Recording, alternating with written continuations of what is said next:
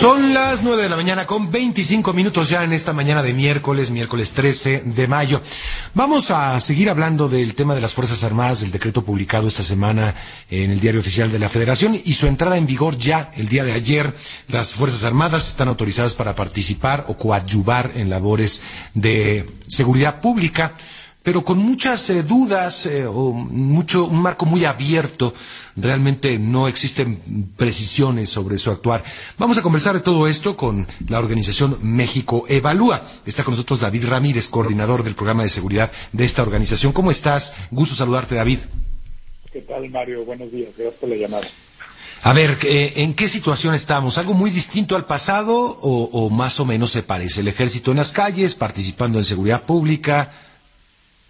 Es eh, muy similar, perdón, eh, me parece que, bueno, parece ya podemos comprobar de que este gobierno, esta administración ha optado por seguir con la inercia que han marcado eh, las anteriores administraciones y que esto básicamente no solamente implica poner al ejército como protagonista del combate a la inseguridad, ya sea con la presencia de Fuerzas Armadas o con la Guardia Nacional, que en realidad son Fuerzas Armadas con la etiqueta de Guardia Nacional. Estamos muy lejanos a que la Guardia Nacional sea un cuerpo civil, como necesitaría el, el país. Esa es una problemática que no ha dado resultados en los últimos sexenios ni en otros países, pero hay una hay un tema mucho más grave, que es que el poner todas las fichas, recursos, atención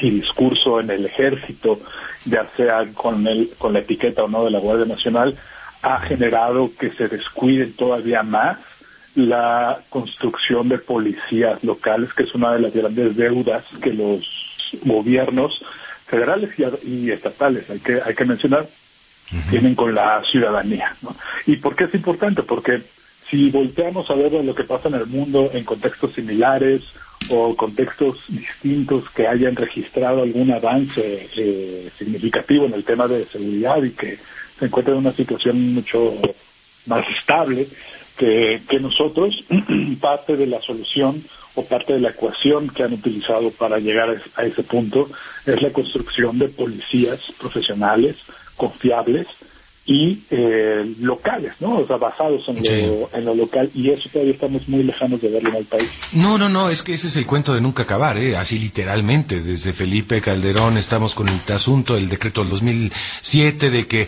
es hasta que ya logremos fortalecer a las policías locales. Ok, muy bien, pues no, pasó el tiempo, no se fortalecieron las policías locales. Después, ahora es el mismo asunto, vamos a crear la Gendarmería, la Guardia Nacional para que eh, se fortalezcan las guardias eh, municipales las, las, las, policías locales, eh, y ahora creamos un instrumento para fortalecer o, para coadyuvar con la Guardia Nacional y, las policías locales, ¿dónde quedan? O sea, es, es el cuento de nunca acabar realmente. Exactamente, y no es, no es menor porque si bien tenemos un problema importante de, grupos que están envueltos en el tráfico de, drogas y que tienen una gran capacidad de, letal, eh, también y eso se tienen que atacar con grupos específicos, ahí no, no ponemos en duda que en algún momento tenga que tener una participación importante las Fuerzas Armadas o la, la Guardia Nacional como parte de una estrategia para eh, evitar conflictos, proteger a la población o tener eh, acciones muy específicas para debilitar a ciertos grupos o capturar eh, eh, a líderes, etcétera, ¿no? Eso eso tiene que pasar. El tema es que una gran parte de la problemática de seguridad que impacta a los ciudadanos de, calle es la criminalidad que pasa justamente en nuestras calles, en las esquinas, en los caminos hacia nuestros trabajos, en el transporte vial, en, en el transporte público.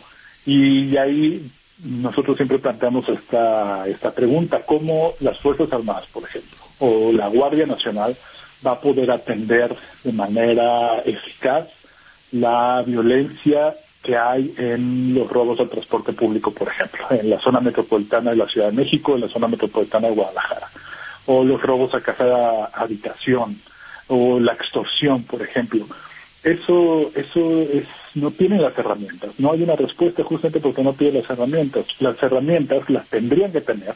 Esto no quiere decir que ya las tengan. No, hay, hay mucho que trabajar, pero las herramientas las tendrían que tener justamente policías locales que eh, recibieran recursos, capacitación y distintos instrumentos para poder atender este problema. Ahí es donde tendría que estar la inversión y no en, eh, en este instrumento de, eh, basado en las Fuerzas Armadas. ¿Se le da más facultades todavía con este decreto a lo que ya habíamos vivido en el pasado? Pues solamente está formalizado en realidad, porque el principal problema que teníamos eh, con las anteriores administraciones es que se estaba actuando en un en un vacío legal, en un área gris legal. Aquí, eh, al menos, si, estamos buscando algo positivo, eh, con, entre comillas, es que queda eh, especificado cuáles van a ser sus, sus, atribuciones. El problema es que son atribuciones equiparables a la Guardia a la Guardia Nacional. Entonces, y las, las, Fuerzas Armadas van a poder realizar todas aquellas labores de seguridad que son atribuidas a la Guardia Nacional.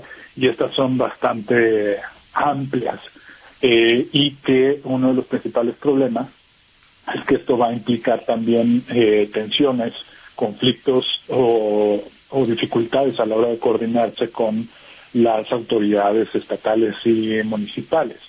Eh, es decir, no están claros cuál, hasta la fecha, ya que llevamos ya unos buenos meses acumulados de esta administración, no están claros, por ejemplo, todavía lo cuáles van a ser los mecanismos de coordinación entre eh, distintos niveles de autoridades, por ejemplo. No, no queda claro cuál es el mando, quién lleva el mando eh, en un operativo, por ejemplo.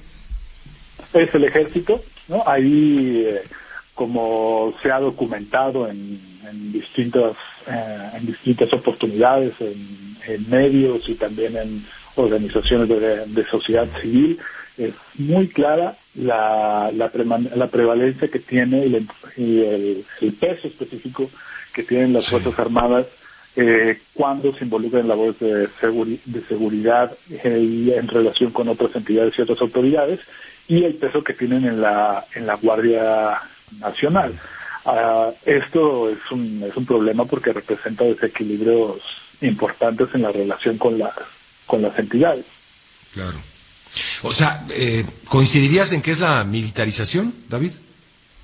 Es el tercer paso, ¿no? O es afinar las tuercas de eh, un sistema que ya estaba eh, funcionando desde hace dos, dos sexenios o, más, si nos ponemos un poco más detallistas con la, con la revisión, pues el ejército desde hace mucho tiempo ha participado en labores de seguridad pública en el, en el país y López Obrador ha venido a reafirmar este proceso, al menos para su sexenio, porque una, una cosa en la que sí eh, va a estar obligado y que queda bien claro en el, en el decreto, porque quedó amarrado a la Constitución, es que eh, las Fuerzas Armadas y estas funciones en la labores de seguridad tienen que finalizar en marzo de 2024, el 27 de marzo de 2024.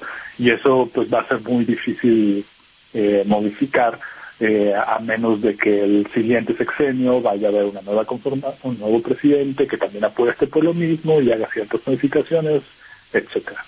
Muy bien, pues te agradezco mucho, David, por estar con nosotros y, y hablar de este tema. David Ramírez, coordinador del programa de seguridad de México Balúa. Gracias, David, un abrazo, hasta pronto. Hasta pronto, buen día. Buenos días. Bueno, eh, sobre este tema, durante muchos, muchos años hemos cuestionado desde distintos espacios y plataformas la estrategia de seguridad inaugurada por el presidente Felipe Calderón con la llamada guerra contra